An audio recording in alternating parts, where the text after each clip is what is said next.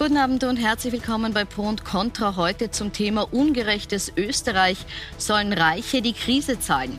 Obwohl wir uns bereits das dritte Jahr im Krisenmodus befinden, steigt das Privatvermögen in Österreich nach wie vor an, während sich ein Teil der Bevölkerung die Kosten des täglichen Lebens nicht mehr leisten kann, ist es so, dass andere immer noch reicher werden. Ist das fair oder müssen Vermögende jetzt tiefer in die Tasche greifen, damit wir die Krise solidarisch bewältigen können? Dazu begrüße ich heute in der Runde Georg Kapsch, den Geschäftsführer der Kapsch Group, Vorstandsvorsitzender von Kapsch Trafficom und früher Präsident der Industriellen Vereinigung. Herzlich willkommen. Ja. Ich begrüße Peter Windischhofer, Mitbegründer des Startups Refurbed und Unterstützer von Millionaires for Humanity, einem Netzwerk, einem internationalen Netzwerk von Millionären, die höhere Steuern auf Vermögen sehen wollen, unter anderem. Herzlich willkommen. Guten Abend. Ich begrüße Barbara Kolm, Vizepräsidentin der Österreichischen Nationalbank, Präsidentin des Hayek-Instituts und Direktorin des Austrian Economic Center. Herzlich willkommen. Guten Abend. Und Nikolaus Kowal, Ökonom an der Fachhochschule des BFI Wien. Guten Abend. Guten Abend. Bevor wir jetzt in die Diskussion einsteigen, ein Blick darauf, wie ungleich Vermögen in Österreich verteilt ist.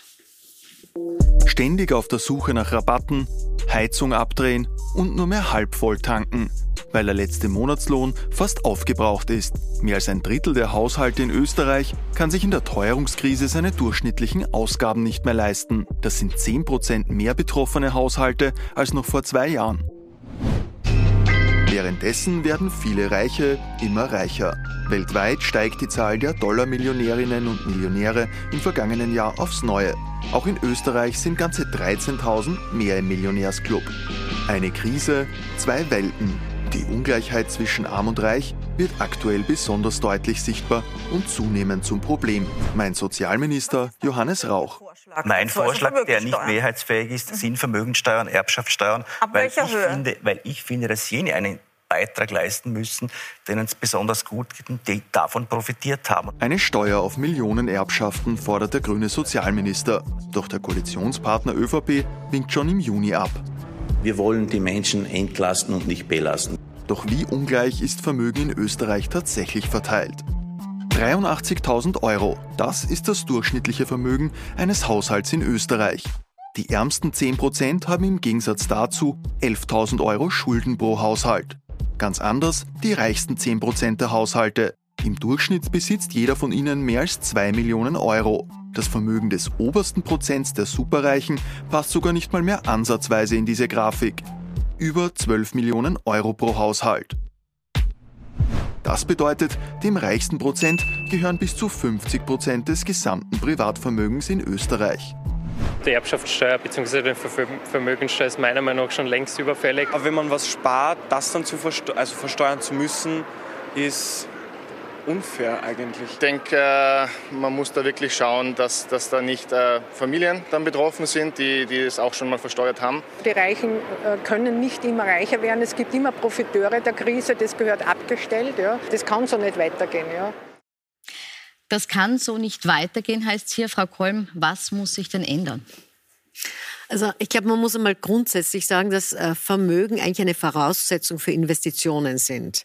Und damit ich in, und mit Investitionen kann ich Wohlstand schaffen, kann ich neue Entwicklungen machen, kann ich äh, den Menschen helfen, äh, sie auch aus der Armut zu holen und äh, sie wachsen zu lassen. Das ist der erste Punkt. Der zweite Punkt ist, wenn wir jetzt Investitionen schaffen, und das wird natürlich auch der Staat, gerade in Zeiten wie diesen, Sie haben es ja angesprochen, der Staat muss überall herhalten, äh, dann kann er das aber nicht machen, wenn also keine Vermögenden da sind, die auch bereit sind, Steuern zu zahlen.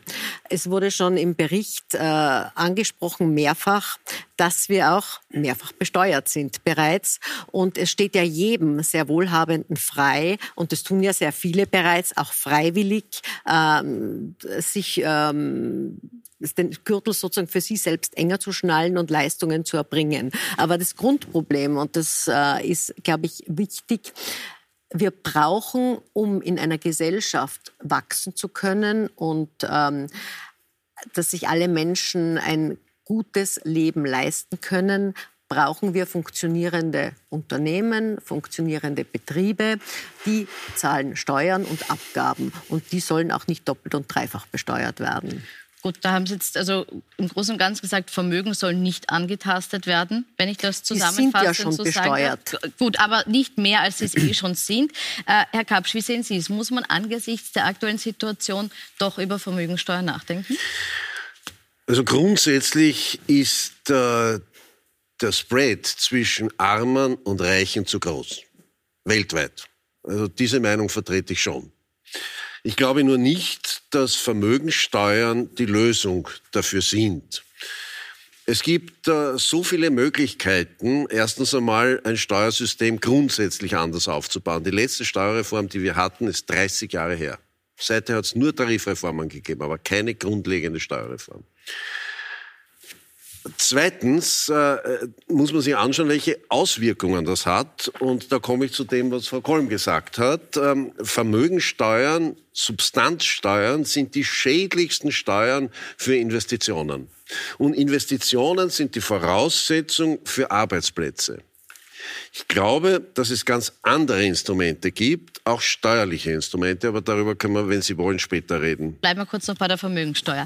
Herr Windischofer, Sie sagen ja sehr wohl, Sie sind ein, ich erkläre es nochmal kurz für die, die Sie nicht kennen, ein Selfmade-Billionär, wie man so schön sagt. Sie haben ein Unternehmen gegründet und damit Millionen verdient und sagen jetzt aber, es braucht eben höhere Steuern auf Vermögen. Teilen Sie nicht die Angst äh, mit den beiden, die hier zu meiner Linken sitzen, dass eine Vermögensteuer eben Arbeitsplätze und Investitionen vernichten könnte? Nein, absolut gar nicht. Ja. Es gibt doch gar keinen empirischen Beweis dafür, dass jemals eine Vermögensteuer wirklich Schäden verursacht hätte in der Wirtschaft. Ja. Zum Beispiel die Schweiz hat seit 1840 eine Vermögensteuer. Jetzt wissen alle, die Schweiz ist eines der reichsten Länder, die es gibt auf der Welt. Ja. Und ich glaube nicht, dass die Vermögensteuer wirklich ein Problem wäre. Gleichzeitig muss ich auch sagen, meiner Meinung nach ist es einfach falsch, dass Arbeit mit ca. 50 Prozent besteuert wird und zum Beispiel Kapitalerträge über die Käst nur mit 25 Prozent. Sie zucken beide schon, bitte, Frau Kolb. Erst, erster Punkt. Ähm, die Schweiz hat ein ganz ein anderes Steuersystem, hat einen massiven Steuerwettbewerb und ich glaube, man kann Äpfel mit Birnen in dem Fall nicht vergleichen. Äh, der zweite Punkt ist Frankreich, bestes Beispiel. Dort wurden äh, die Steuern auf Vermögen massiv erhöht von der vorletzten Regierung. Was ist passiert? Äh, plötzlich sind sehr viele Vermögende ins benachbarte London abgezogen und Paris war halb leer und die Herrschaften haben sich dort niedergelassen. Das war also ein massiver Nachteil für den Arbeits- und Wirtschaftsstandort Frankreich.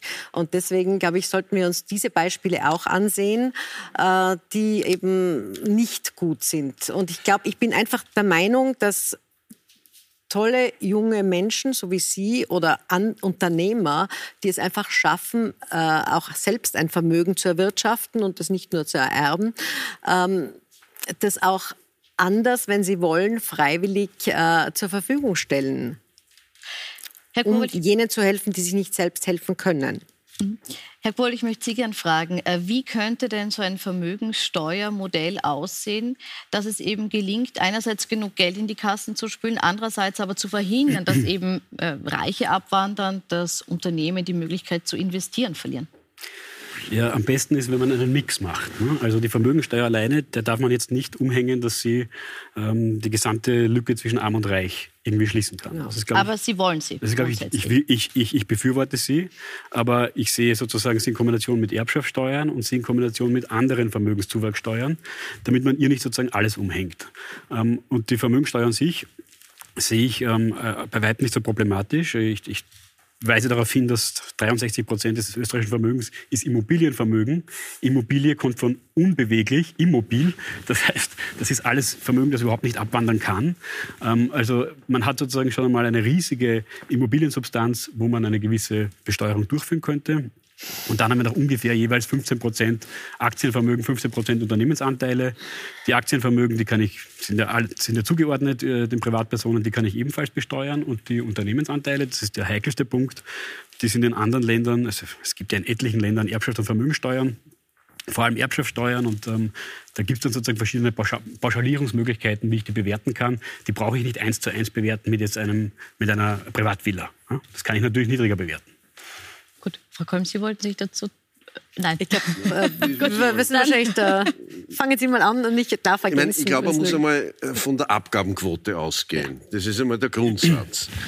Wir haben eine Abgabenquote von 44 Prozent. Über uns liegen nur drei Länder in Europa.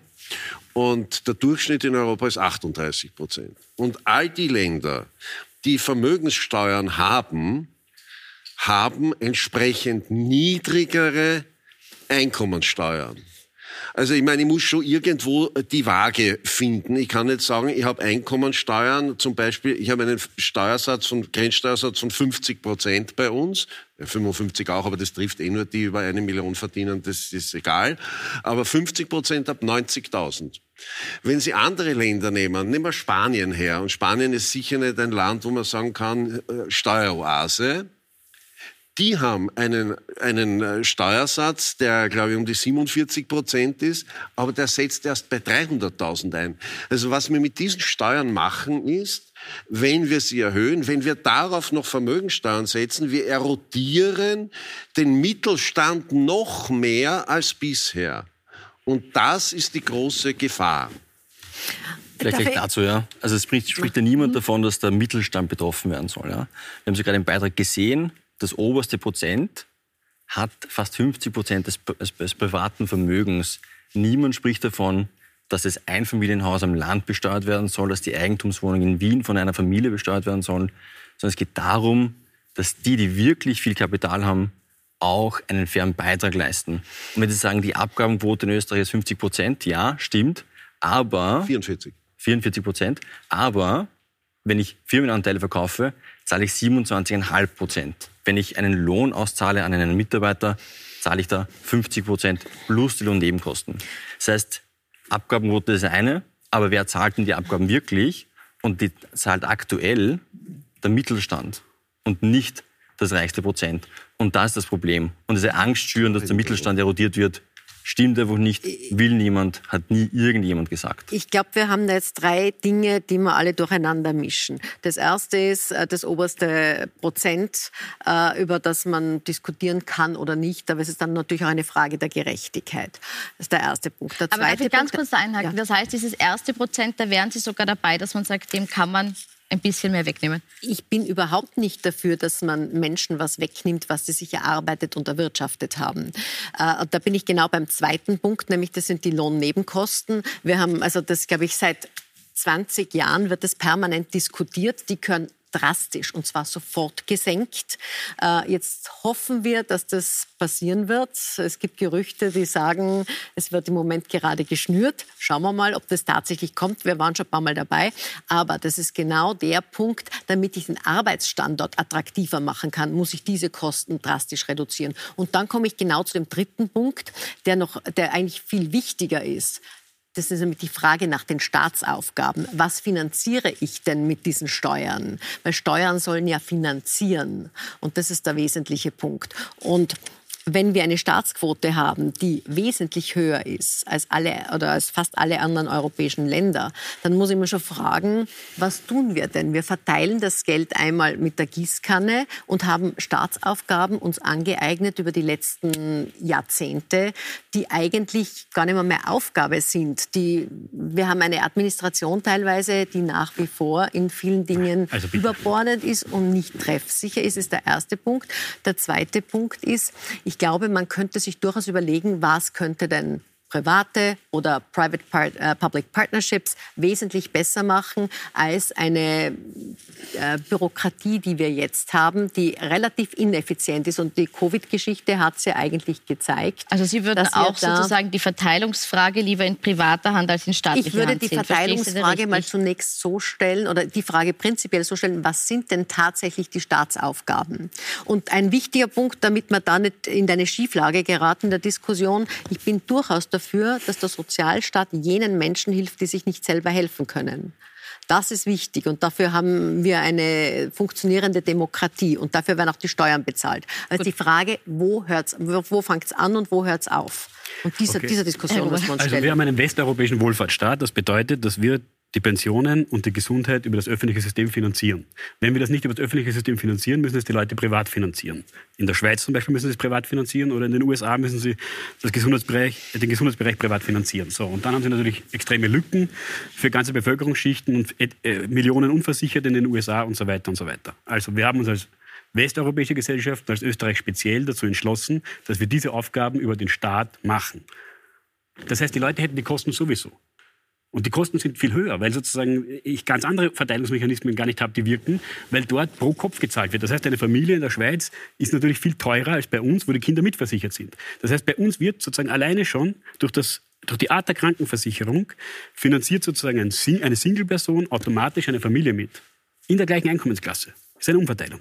So, und das sind extrem starke Umverteilungsmechanismen, die auf der Ausgabenseite wirken und die dazu führen, dass wir eine der verhältnismäßig, verhältnismäßig gerechtesten Gesellschaften ähm, der Welt sind. Und darauf bin ich stolz und das möchte ich auf jeden Fall erhalten. Und jetzt haben wir aber die Finanzierungsdebatte heute und nicht die Ausgabendebatte. Und die Finanzierungsdebatte stellt sich deshalb, weil wir in der Pandemie ein Riesenloch ins Budget bekommen haben das, damals war es noch billig, sich zu verschulden sozusagen für den Staat. Jetzt hat die EZB die Zinsen erhöht. Jetzt kommt ein zweites Riesenloch. Und jetzt müssen wir überlegen, wie wir diese Lasten also, in den nächsten Jahren auf die Gesellschaft verteilen. Frau und das Bäum, ist ganz sicher nicht die Zeit, um irgendeine Strukturreform, die eh seit 30 Jahren nicht kommt, eine Strukturreform zu diskutieren, sondern das ist die Frage, wie kann ich in einer Krise, wo es akut wird für ganze Bevölkerungsteile, wie kann ich da schauen, dass ich schnell das Feuer lösche?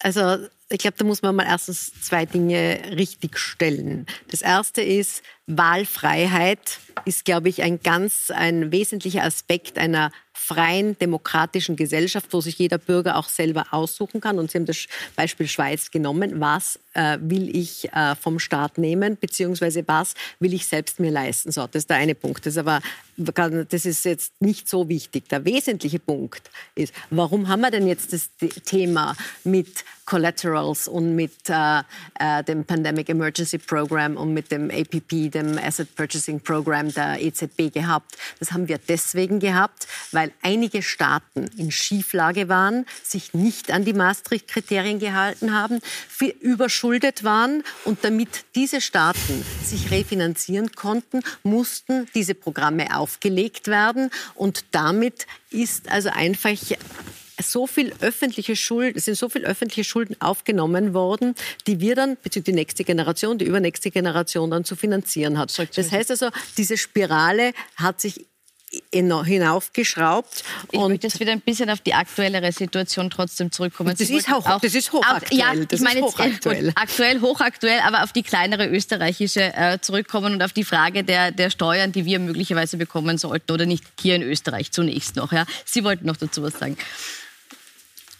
Vielleicht zwei Sachen. Erstens, noch einmal, in einem Hochsteuerland äh, über weitere Steuern nachzudenken, anstatt zu überlegen, wie gebe ich sie aus, wie gebe ich sie zielgerichtet aus und treffsicher aus, ist eigentlich der falsche Ansatz. Weil sämtliche Unterstützungspakete, die es da jetzt gibt, sind nicht treffsicher. Warum bekomme ich eine Energieunterstützung? Warum bekomme ich einen Klimabonus? Warum? Warum sammeln wir nicht das Geld und geben es denen, die es wirklich brauchen? Art 1. Art 2. Wenn wir eine Finanzierungsquelle suchen, und nur das oberste Prozent nehmen, dann ist es etwas für das Herz, das ist richtig, dann ist das ein Zeichen, dann ist das ein politisches Zeichen, aber finanzieren werden wir nichts damit. Die, die, na, lassen Sie mir mal äh, hochgerechnet, die, die Vermögensteuer aus dem, äh, wenn ich sie von 93 hochrechne, als sie abgeschafft wurde und das indexiere, was wäre sie heute, wären wir bei ungefähr 1,2 Milliarden. Die wurde damals aber nicht ersatzlos gestrichen, sondern es wurde eine Endbesteuerung eingeführt, nämlich die KEST. Und die liefert uns heute 3,4 Milliarden. Das heißt, wären wir im alten System gewesen, hätten wir 1,2 statt 3,4. Also es ist, es ist äh, nicht ersatzlos gestrichen. Das heißt, wenn, was ist denn Ihr, jetzt stelle ich eine Frage, was ist denn Ihr Vorschlag? Wie hoch sollte denn der Prozentsatz einer Vermögensteuer sein? Es gibt zum Beispiel eine Studie von der JKU in Linz, ja, die besagt, mit einer Vermögensteuer, wenn man das ständige Vermögen jedes Jahr besteuert, würde mal zwischen drei und sieben Milliarden Euro reinkommen. Ja? Das ist die Strompreisbremse und das Klima, der Klima 500er gemeinsam. Ja? In und so Höhe? zum Thema, es bringt nichts, es bringt sehr, sehr viel. Ja? Das heißt nämlich 1000 Euro für jeden Haushalt. Bei welchem Prozentsatz? Aber ein Freibetrag von einer Million. Nein, nein, nein, nein ich möchte einen Prozentsatz wissen. Das sage ich ja gerade, lassen Sie mich da ausreden. Ja? Also nach einer, bei einem Freibetrag von einer Million ja, würde man für die, ersten, für die erste Million, ich glaube, 0,75 zahlen und dann 1% ab der zweiten Million. Das heißt, kann man dann noch bündeln, dass man zum Beispiel Eigenheime komplett rauslässt. Das heißt, wenn man selbst ein Haus besitzt, in dem man auch wohnt, ist das nicht Teil davon. Das heißt, 90 oder 95 Prozent der Zuschauer haben gar nichts zu befürchten. Ja? Das heißt auch immer wieder das Argument mit, man kann nicht noch mehr Steuern auf die armen Leute draufhauen. Stimmt einfach nicht, weil das will noch keiner. Das wäre ja nicht Darf ich da was ergänzen? Bitte, Sie wollten noch ergänzen ein Modell. Aber ganz kurz vielleicht eine Reaktion auf dieses Modell und dann. Nein, ich, ich, muss nicht reagieren jetzt. Ich, Nein, doch, ich würde es gerne wissen, warum Sie das jetzt schlecht fänden. Wenn man hier doch, wie haben Sie gesagt, 5 Milliarden äh, wenn Sie, wenn die Rechnung habe ich jetzt nicht, muss ich, ganz, muss ich ehrlich zugeben, die Rechnung habe ich nicht. Aber es kommt mir etwas eigenartig vor, dass ähm, 0,75 und 1 Prozent ähm, diese Beträge ergeben. wir werden es nachrechnen, ich verspreche mal, oder wir schauen uns die Studie an, Sie können es dann auf Puls24.at nachlesen. Wir hatten 1 Prozent äh, im Jahr 1993 und das ist hochgerechnet 1,2 Milliarden. Herr Kapsch, das war vor 30 Jahren. Seit 30 ja, Jahren gibt es Schere. Indiziert, ist ja indiziert. Es ist indiziert, es ist aufs Vermögen gerechnet, aufs heutige. Okay, ganz einfache Rechnung. Das, das reichste 1 Prozent der Österreicher hat 500 Milliarden Vermögen. 500 Milliarden, ein Prozent davon sind 5 Milliarden. Und Sie glauben, die zahlen keine Steuern? Natürlich zahlen die Steuern. Ist auch gut so. Aber meiner Meinung nach könnten die dieses eine Prozent pro Jahr bezahlen, weil wie wir alle wissen, steigen die Vermögen der Wohlhabenden viel, viel schneller. Ja? In der Pandemie haben sich die Vermögen der Superreichen weltweit verdoppelt. Ja, da spricht man nicht von plus 10 Prozent, plus 20 Prozent, sondern haben sich verdoppelt. Ja? Und alle anderen, die untersten 90 Prozent, haben einen realen Vermögensverlust seit Beginn der Covid-Krise. Mhm. Und da kann ich nicht mal ein Argument finden, was gegen so eine Vermögensteuer sprechen würde. Frau Kolm, Sie? Ähm, Sie wissen schon, warum, sich auch, warum diese Vermögen auch massiv gestiegen sind, weil die Kapitalmärkte zunächst angezogen haben und mhm. die haben natürlich dann, aber Sie haben auch gesagt, es gibt eine Kapitalertragssteuer, da zahlt man dann natürlich auch wieder mehr zurück an den Staat. Wir haben also, äh, die Finanzminister der letzten paar Jahre haben also ordentlich äh, Einnahmen gehabt. Also da kann sich keiner beklagen, dass er zu wenig bekommen hätte. Es wurde nur also. Genau, das ist das, das Problem mit der Kapitalertragssteuer. Ja, da ist das 25, ein Problem? Da zahlt man 25 Prozent ja. Wenn man einen Euro verdient als Arbeitnehmer, zahlt man 50 Prozent. Und das ist genau das Problem, was ich habe.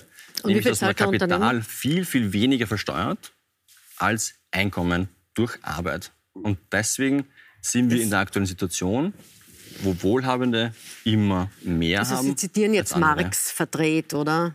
Darf ich? Was hat das mit Jetzt Marx zu tun?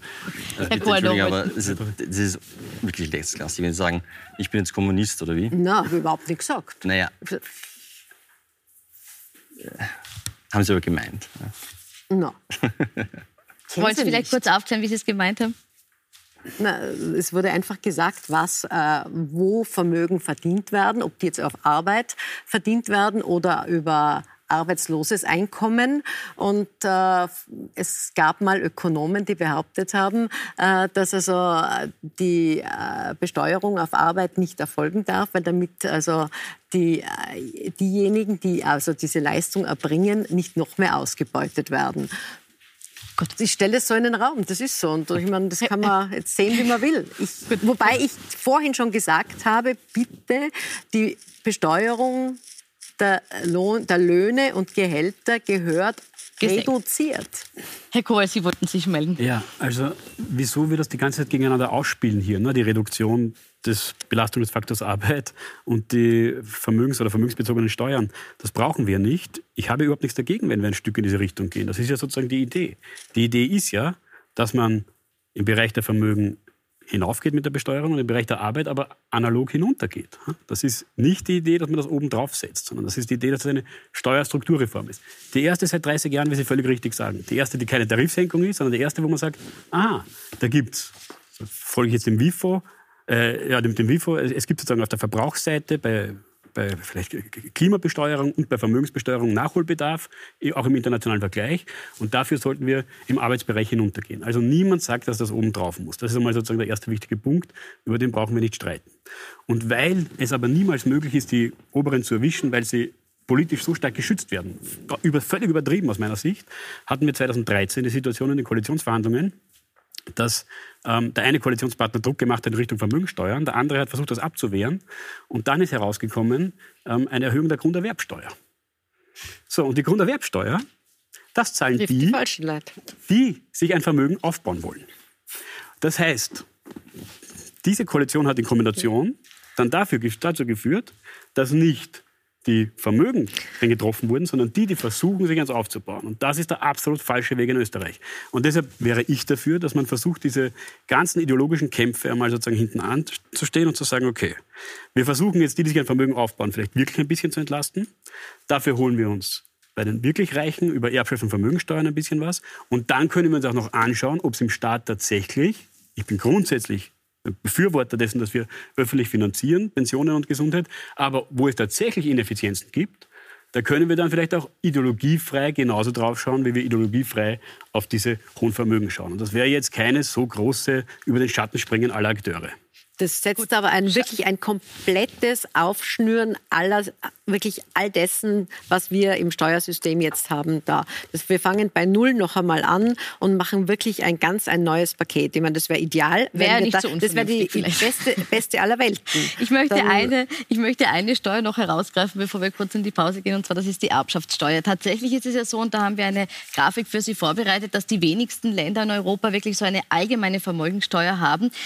Sehr viele haben allerdings eine Erbschaftssteuer, das sieht man hier, Erbschafts- und Schenkungssteuer. Und deshalb möchte ich auf die noch ganz kurz zu sprechen kommen, auch weil Sozialminister Johannes Rauch äh, gesagt hat, er würde sich freuen, wenn es in dieser jetzigen Situation eben Steuern auf Millionenerbschaften geben würde, wie es eben auch in vielen Fällen der Fall ist. Und ähm, wir sehen es hier, es gibt viele Staaten, die das machen, in denen sind die Reichen auch noch da. Also ist es vielleicht ja gar nicht so schlimm, Frau Kolm, oder können wir auch eine Erbschaftssteuer uns nicht leisten?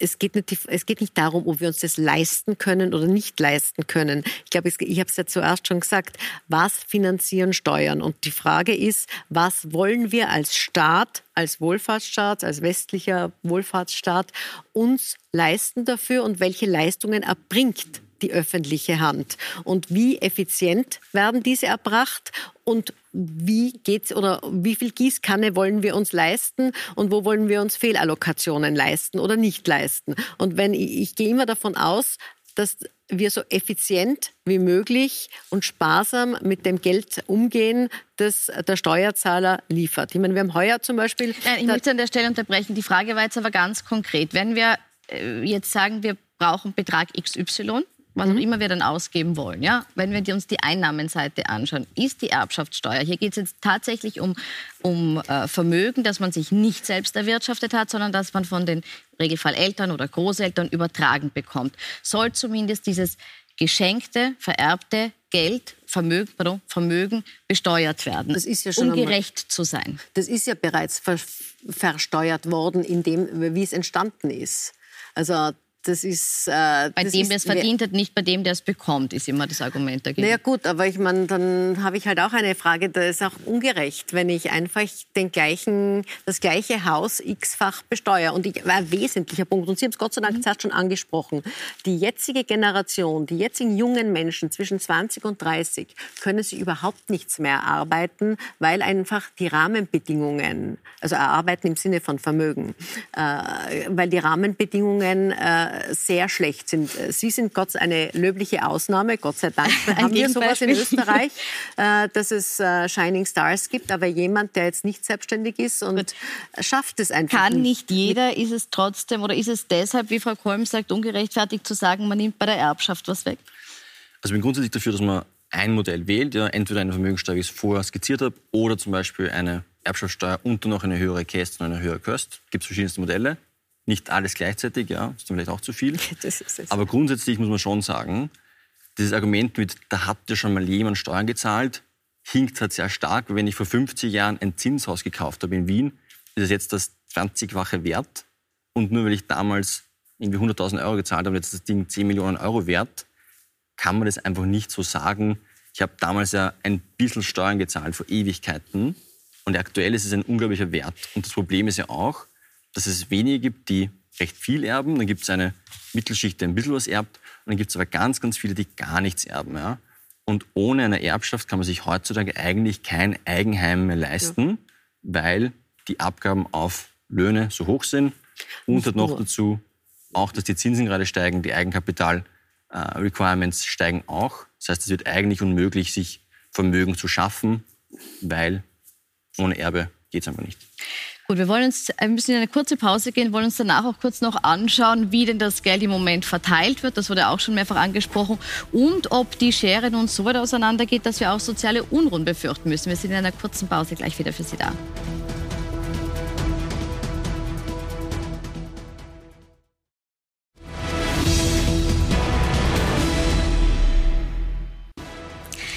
Willkommen zurück bei Pro und Contra, wo es heute um die Frage geht, wer denn die Kosten für die Krise tragen soll, wer denn die Teuerungsmaßnahmen finanzieren soll. Wir waren gerade bei der Erbschaftssteuer, Herr Kapsch, und Sie wollten sich noch zur Frage äußern, ob wir eine Erbschaftssteuer einführen, wieder einführen sollen oder nicht. Ich wollte gerne zu Ihrer Grafik äh, über Europa etwas sagen. Mhm. Zeigen wir die vielleicht nochmal wenn wir, wenn wir die OECD-Definition hernehmen äh, von Vermögensteuern, dann sind da klassische Vermögensteuern drinnen, da sind Grundsteuern drinnen, da sind Kapitalvermögen Verkehrssteuern drinnen etc.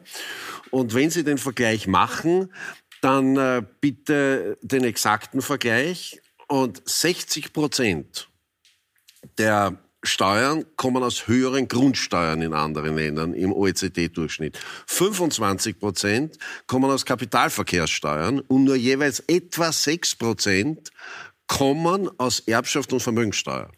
Das heißt, den großen Brocken machen nicht auch in den anderen Ländern nicht die Vermögensteuern und die, die Erbschafts- und Schenkungssteuer aus. So. Und, Aber heißt das per se schon, dass es falsch ist, sie zu haben? Das heißt nicht per se, dass es falsch ist, sie zu haben. Ich bin halt grundsätzlich ein Gegner von Substanzsteuern. Ich würde ganz andere Steuern suchen. Ich würde eine Finanztransaktionssteuer einführen. Die kann man allerdings nur als Europa einführen und nicht als Österreich. Aber das sind Dinge, wo Milliarden, zig Milliarden reinkommen. Und das hat auch einen Steuerungseffekt. Das hat einen Steuerungseffekt äh, bei, der, äh, bei der Spekulation etc. Ähm, man könnte eine wesentlich bessere Border Tax äh, im, im CO2-Bereich finden und, und, und. Also wenn man Geld sucht, kann man es dort finden als Europa. Da muss ich nicht in einem Hochsteuerland noch eine zusätzliche Steuer einführen. Und Sie wollten zur, zur Erbschaftssteuer etwas hören von mir. Dann sage ich Ihnen, aber das ist meine persönliche Meinung jetzt, es gibt Dinge, auf die man eine Erbschaftssteuer anwenden könnte, jedenfalls nicht auf Betriebsvermögen. Und die ursprüngliche Vermögensteuer wurde 80 Prozent aus Betrieben bezahlt, nicht von Privaten. Und um auf Ihr Argument, und dann bin ich fertig, zu, äh, zurückzukommen, der Grunderwerbsteuer, die Grunderwerbsteuer und die Grundsteuer sind meiner Meinung nach eigentlich Substanzsteuern. Das ist ja keine Ertragssteuer. Und das ist ja an und für sich schon eine Vermögensteuer. Mhm. Und ich bin genau, ich bin ein Gegner der Grunderwerbsteuer. Also Sie sagen in verdeckter Form. Da bin ich voll Ihrer Meinung. Mhm. Warum Erbschaftssteuern trotzdem? Auch wenn wir gehört haben, das große Geld ist woanders zu holen. Ich habe das gar nicht so gehört. Ich habe gehört, dass der Herr Kapsch bereit wäre, Erbschaftssteuern einzuführen für Vermögen, das kein Betriebsvermögen ist. Und damit erwischen wir schon einmal einen erheblichen Anteil an der ganzen, von der ganzen Geschichte. Und das finde ich ist ein wichtiger, wichtiger Punkt, weil damit kann man eine sehr gerechte Steuer einführen, weil die Erbschaftssteuer ist aus meiner Sicht ähm, eine Steuer, die sehr wohl eine, eine, eine Vermögenszuwachssteuer ist, weil es ein gigantischer Vermögenszuwachs ist, den Großerben bekommen. Wollen Sie das nochmal so bestätigen? Ja, also wenn nicht kann, Betriebsvermögen, dann wollen Sie eine Erbschaft. so klar habe ich das als, nicht rausgehört. Ob man, ob man Erbschaft als Ertrag sieht oder als Vermögen ich sieht. Ich das ist eine Grundphilosophie. Ich sehe es aus der Perspektive des Erben. Ich sehe es aus der Perspektive des Erben. Übrigens auch Milton Friedman und andere Säulenheilige äh, der, der, der, Liberalen. Also ich sehe es als eine, äh, als eine Steuer, die beim Erben liegt. Und ich bin der Auffassung, ähm, dass das eine extrem gerechte Steuer ist, weil das eben so ein großer, vor allem im oberen Bereich, so ein großer Brocken ist. Und beim Betriebsvermögen Also da arbeiten ja alle Länder mit Pauschalierungen. Das heißt, die setzen ja nicht den gleichen Wert an. Und im Prinzip ist es dann in Deutschland oder anderswo so, ähm, du bekommst dann sozusagen eine Pauschalierung und dann sagst du, okay, über 15 Jahre stundest du das dem Staat und, und stundest du, äh, zahlst du das zurück. Und das ist ja eine Vorgehensweise, die nicht unfair ist, weil stellen Sie sich mal vor, ich weiß nicht, ob Sie ein Großerbe sind, ja, ähm, aber wenn sozusagen ein junger Mensch ein Unternehmen aufbaut, ohne das entsprechende Erbe im Hintergrund, dann muss der ja extrem viel Fremdkapital aufnehmen dafür. Das heißt, der hat natürlich eine sehr hohe Verschuldung. Und der, der ähm, das einfach erbt, der hat ja nicht einmal, nicht einmal das bisschen Fremdkapital, nicht einmal ein bisschen Kredit. Jetzt kann ich dem doch bitte für 15 Jahre einen eh kleineren, wesentlich kleineren Kredit zurückzahlen lassen, als der, der sich sein Unternehmen von Null weg aufgebaut hat. Das ist doch jetzt keine so große Geschichte. Gut, aber das, das stimmt betriebswirtschaftlich nicht ganz, was Sie jetzt sagen. Aber gut, lassen wir es. Äh, man, Aber warum stimmt es nicht? Klären Sie uns noch ganz kurz auf, warum stimmt es nicht? Warum das nicht stimmt? Mhm. Weil auch ein, ein äh, größeres Unternehmen einen Kredit aufnehmen muss. Ich, ich habe auch in meinem Leben gebürgt für ein großes Unternehmen schon, wie es ihm schlecht gegangen ist. Also ganz so ist es, ganz so ist das nicht.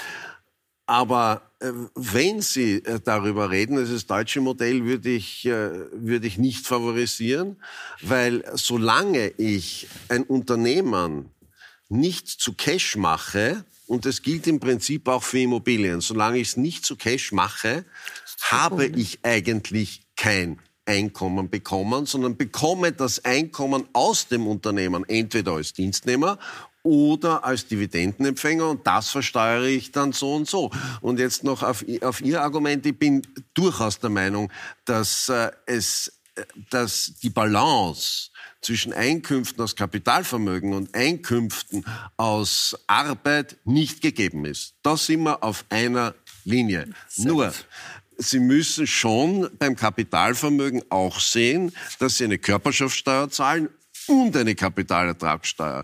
Das heißt, in Summe sind sie dort auch, seit den 27,5 Prozent äh, sind es ohnehin ungefähr auf 50 Prozent. Die Kost wird aber auch reduziert, muss man auch dazu sagen. Die wird auf ja. 23 Prozent, äh, ja. Ja, und, und die Frage ist, wie man das auch rechnet, ne? weil wenn ich ich jetzt als Aktionär, als Kleinaktionär Unternehmensanteile von zum Beispiel der OMV kaufe, natürlich zahlt die OMV Köst.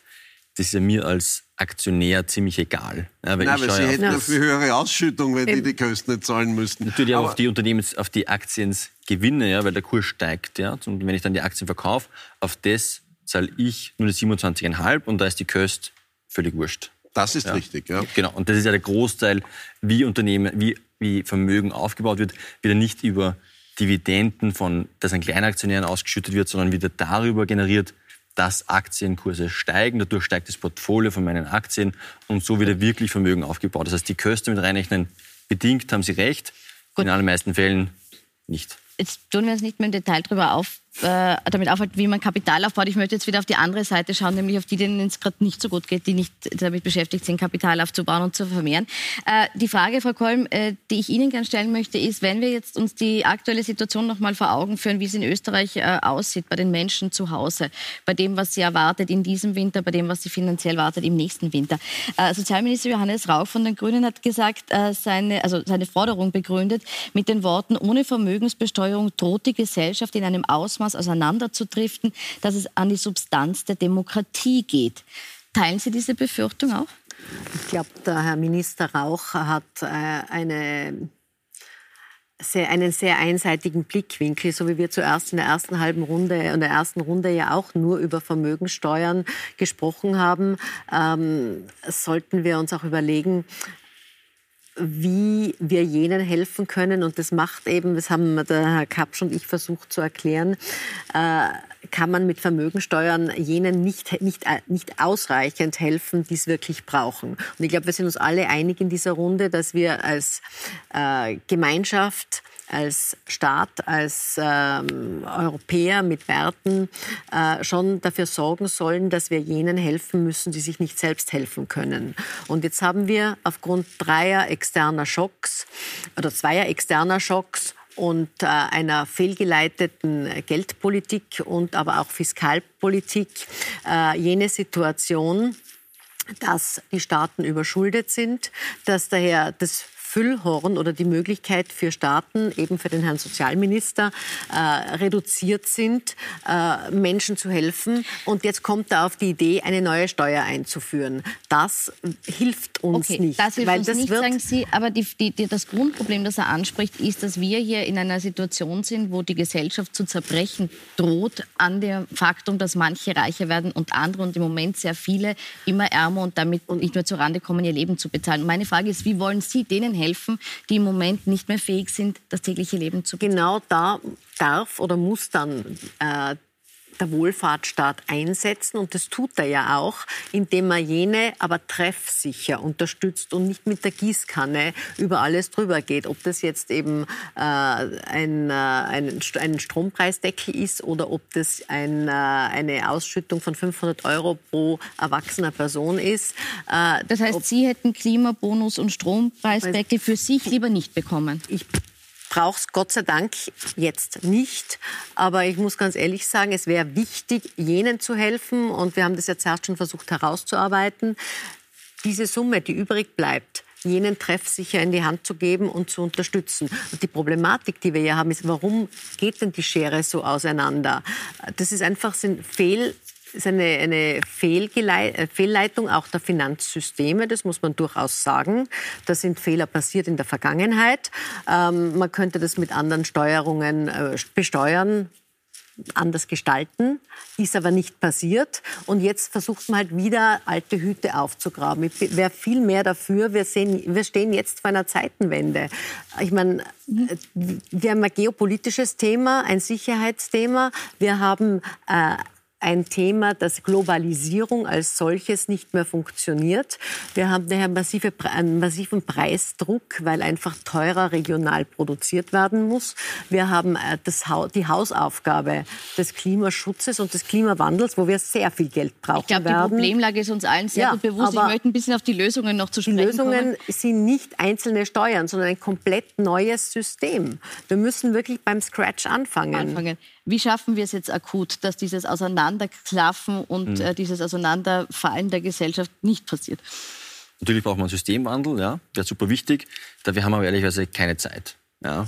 Aus einer sozialen Perspektive haben wir keine Zeit, aber vor allem auch aus einer Klimaperspektive haben wir keine Zeit.